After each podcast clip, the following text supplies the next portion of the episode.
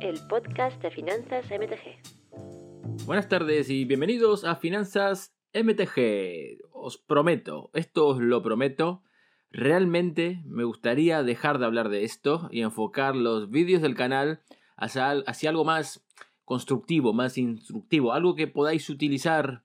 Em, algo que podáis utilizar en, vuestra vida diaria para progresar en vuestras finanzas personales o en vuestras finanzas de Magic un aliciente a la locura de lo que se ha vuelto Magic últimamente. Pero creo que a día de hoy todos, creo que todos podemos convenir en que la comunidad, de manera colegiada, piensa que Magic en general, pero particularmente eh, Magic 30, están embarcados en un rumbo que ultimará el fracaso de la marca. Si bien creo que estamos lejos del fracaso rotundo de la máquina, de la, de la marca de Magic, de la, muerte de Magic, todavía no estamos cerca de ello, estamos bastante lejos. Y definitivamente creo que hay tiempo para corregir el rumbo. Si quieren mover el. Si, quieren, lo que quieren es mover el timón, aunque sea.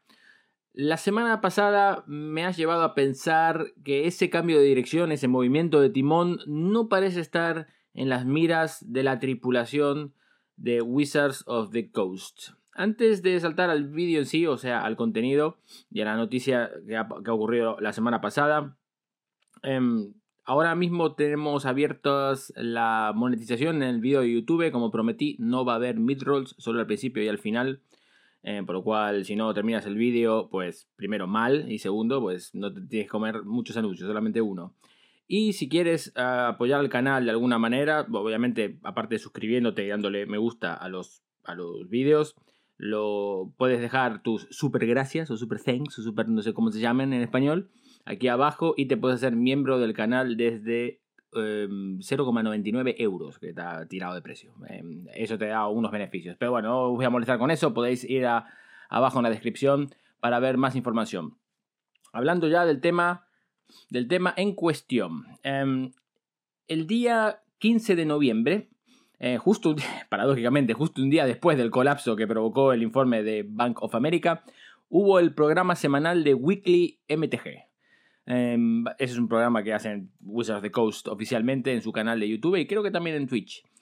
Em, en este programa apareció un tal Blake Rasmussen, que si no lo conocéis, no te preocupes, ya te lo voy a explicar. Él es el director de comunicación, que por cierto, no sé quién le ha dado ese trabajo, porque o, no tiene media training o es claramente eh, no le da, no le da para mucho la cabeza, claramente después del espectáculo que nos dio.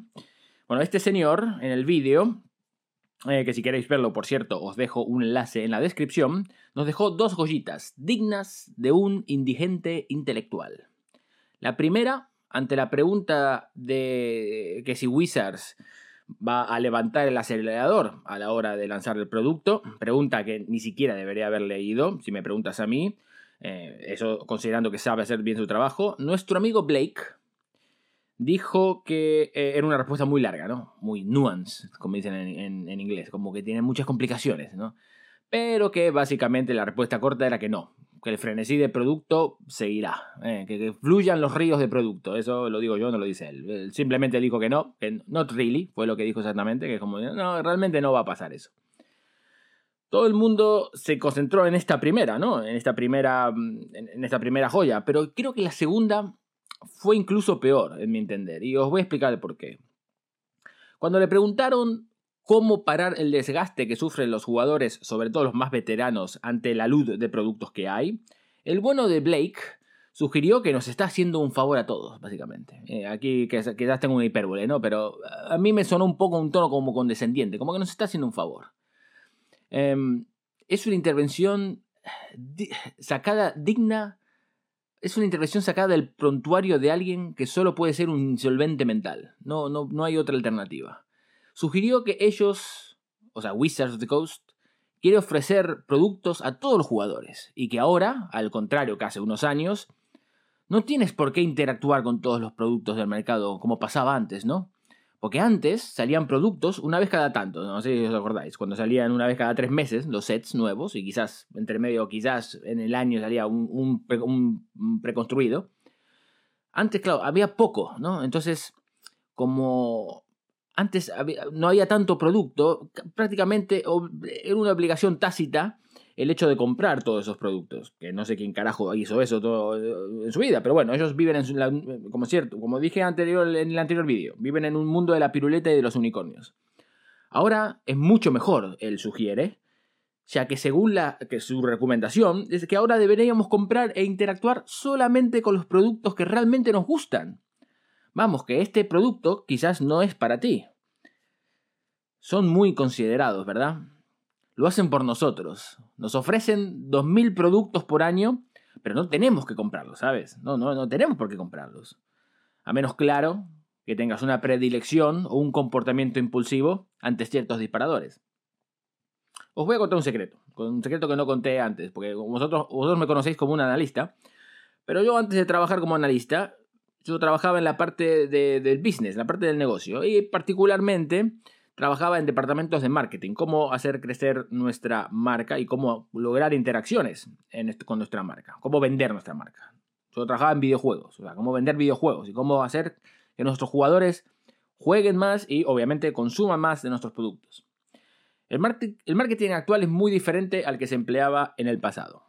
Pensar que en el pasado no había datos. Ahora con el marketing digital se sabe exactamente todo cómo interactúan las personas individualmente no tenemos datos de personas, o sea, no sabemos si Pepito entra y compra X cantidad de dinero y juega X horas, no sabemos que es Pepito el que lo hace, pero sabemos que el usuario 14572 hizo todo eso. No identificamos a Pepito, pero identificamos que un usuario ha hecho eso. Y obviamente de ese usuario tenemos información como su edad, su rango de edad por lo menos, dónde vive, a veces, normalmente es el país, solamente, eh, normalmente es el país, perdón, a veces puede llegar a ser el, la ciudad, También sabemos dónde, em, cuál, es su género, si es mujer o, mujer o hombre, eh, o, no sé, o, prefieren no serlo, la tercera opción, prefieren no decirlo, que es la tercera opción. Tenemos mucha información sobre cada usuario, ¿no? Entonces, nosotros antes, el marketing actual, em, tú publicabas tu producto en un anuncio intentando mostrar las bondades del mismo, podías poner, lo que lo, lo cool que era, ¿no? El producto. Ahora se usa un marketing mucho más psicológico. Y obviamente son eh, técnicas desarrolladas para crear triggers o disparadores que llevan a la gente, sobre todo los que tienen predilección a eso, a comprar o gastar. No os voy a aburrir con el tema, solamente tenéis que entender lo siguiente.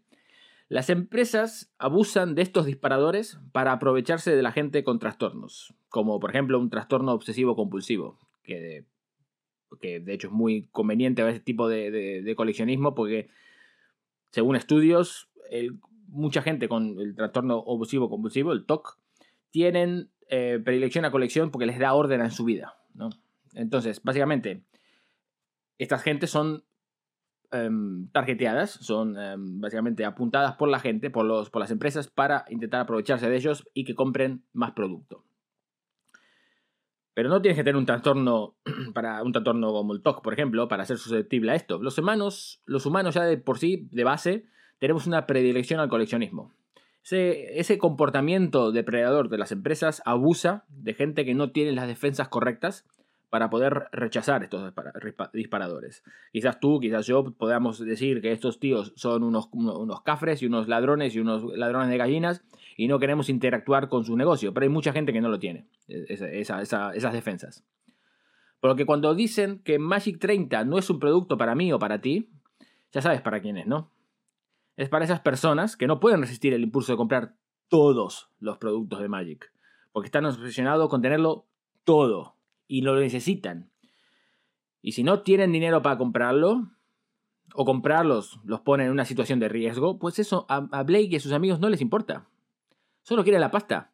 Solo quieren abusar de la debilidad de millones de personas, porque hay millones de personas como estas, para llenarse los bolsillos.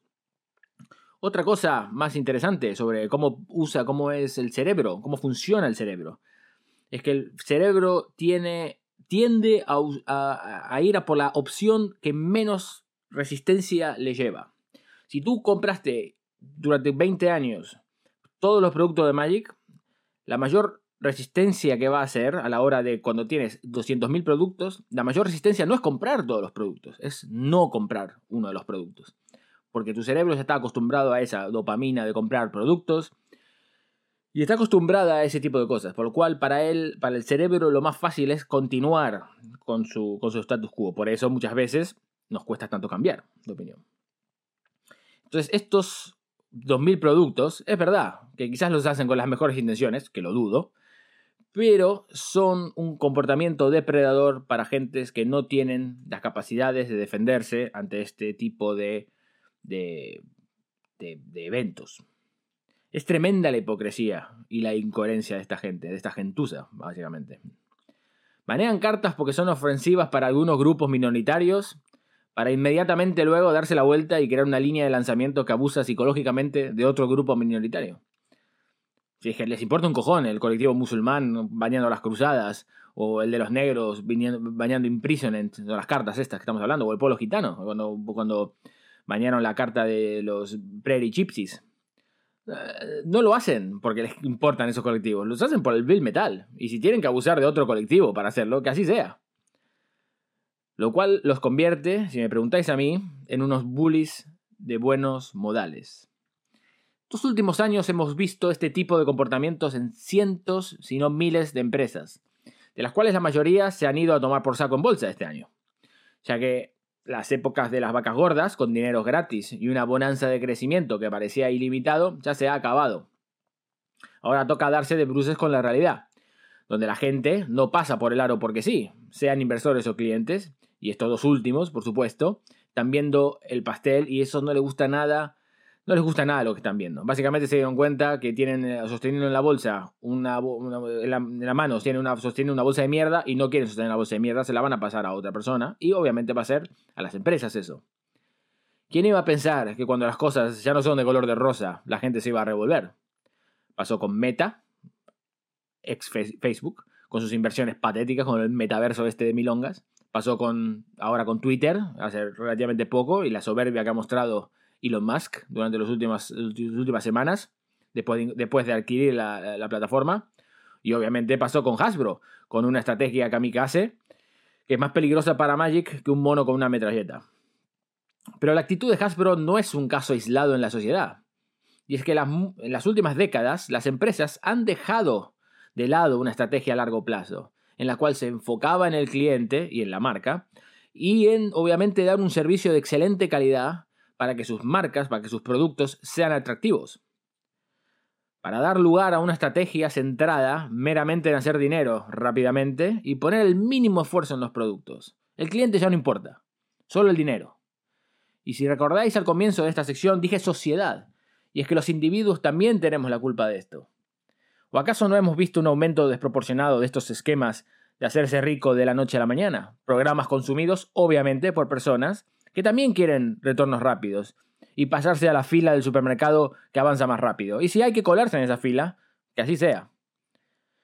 La sociedad ya no piensa en el largo plazo. Las personas no pensamos en el largo plazo. Es lo que nos llevó a las crisis del 2008. Y si pensábamos que ya habíamos aprendido la lección, recuerda el dicho que dice que el ser humano es el único animal que se tropieza dos veces con la misma piedra. Pero esta estrategia puede engañar a muchos por poco tiempo, a pocos por mucho tiempo, pero es imposible que, engañe, a, muchos por mucho tiempo. Y de esos pueblos, de esos polvos otrora, ahora tenemos estos lodos. Pensar que hace solamente unos meses los accionistas, creo, que fue en julio, los, los, accionistas de Hasbro, en el cual yo no rechacé, pero yo no tuve voto, solamente fue mi empresa la que votó como intermediaria, pero bueno, yo estaba a favor de, esta, de, esta, de este spin-off. Hace unos meses, eh, los accionistas de Hasbro rechazaron vehementemente el spin-off propuesto por una empresa de gestión que se llama, una gestión de activos, una empresa de gestión de activos que se llama Alta Fox, de la cual es parte, por cierto, John Finkel, y poseen, esta, esta empresa, solamente esta empresa posee el 2% de las acciones de Hasbro, que son, es bastante eso.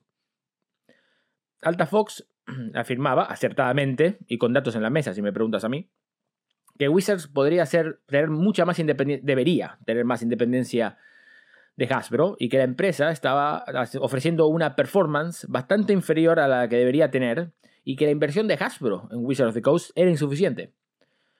Lo segundo no sé, no sé si la inversión es insuficiente, o no, pero lo primero se ha comprobado claramente en solo cinco meses. ¿eh? Se han lucido los de Hasbro. Pero visto lo visto, Blake y compañía aún piensan que la micción que les está cayendo por parte de la comunidad es lluvia en lugar de meado.